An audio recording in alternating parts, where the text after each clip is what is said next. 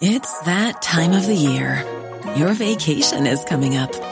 You can already hear the beach waves, feel the warm breeze, relax, and think about work.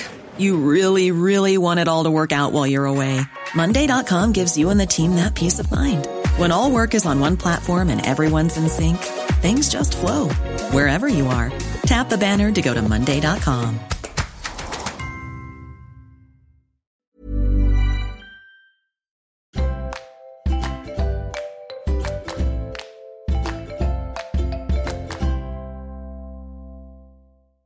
Bonjour, bienvenue et merci d'écouter la quatrième édition de notre Flash Conseil avec les notaires de la Drôme, de l'Isère et des Hautes-Alpes. Bonjour Jérôme. Bonjour Georges. Merci d'être là avec nous encore aujourd'hui pour évoquer les évolutions fiscales de 2022. Notre dernier podcast était euh, consacré euh, à l'évolution du statut des indépendants. On a parlé de ce fameux statut qui évolue, ce statut unique qui évolue. Et cette fois, on va parler de l'impôt sur les sociétés. Alors, quelles sont les nouveautés, s'il y en a?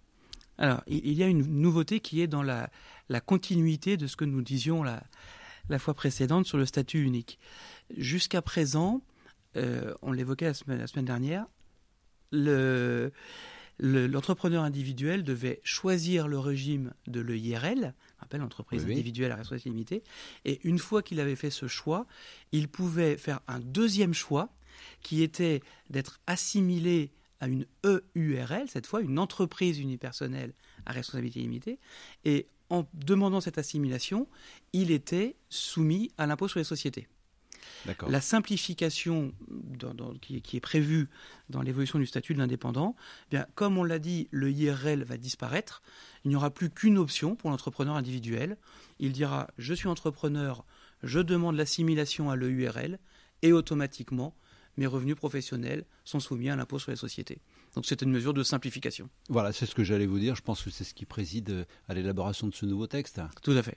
Ça va aider l'économie. Ça devrait, c'est fait pour. Et puis s'il y a un problème, on appelle son notaire. Merci beaucoup Jérôme. Merci Georges.